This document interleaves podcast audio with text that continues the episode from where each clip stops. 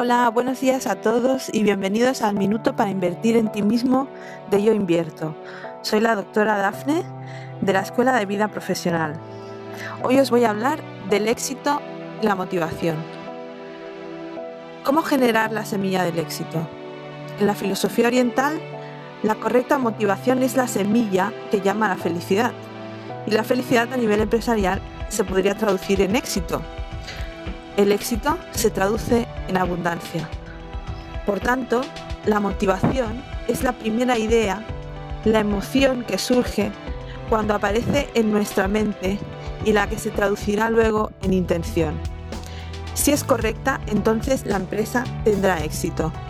La motivación es la clave para entender cómo se comportará el universo. La clave es trabajar primero a nivel mental. Primero creamos la motivación.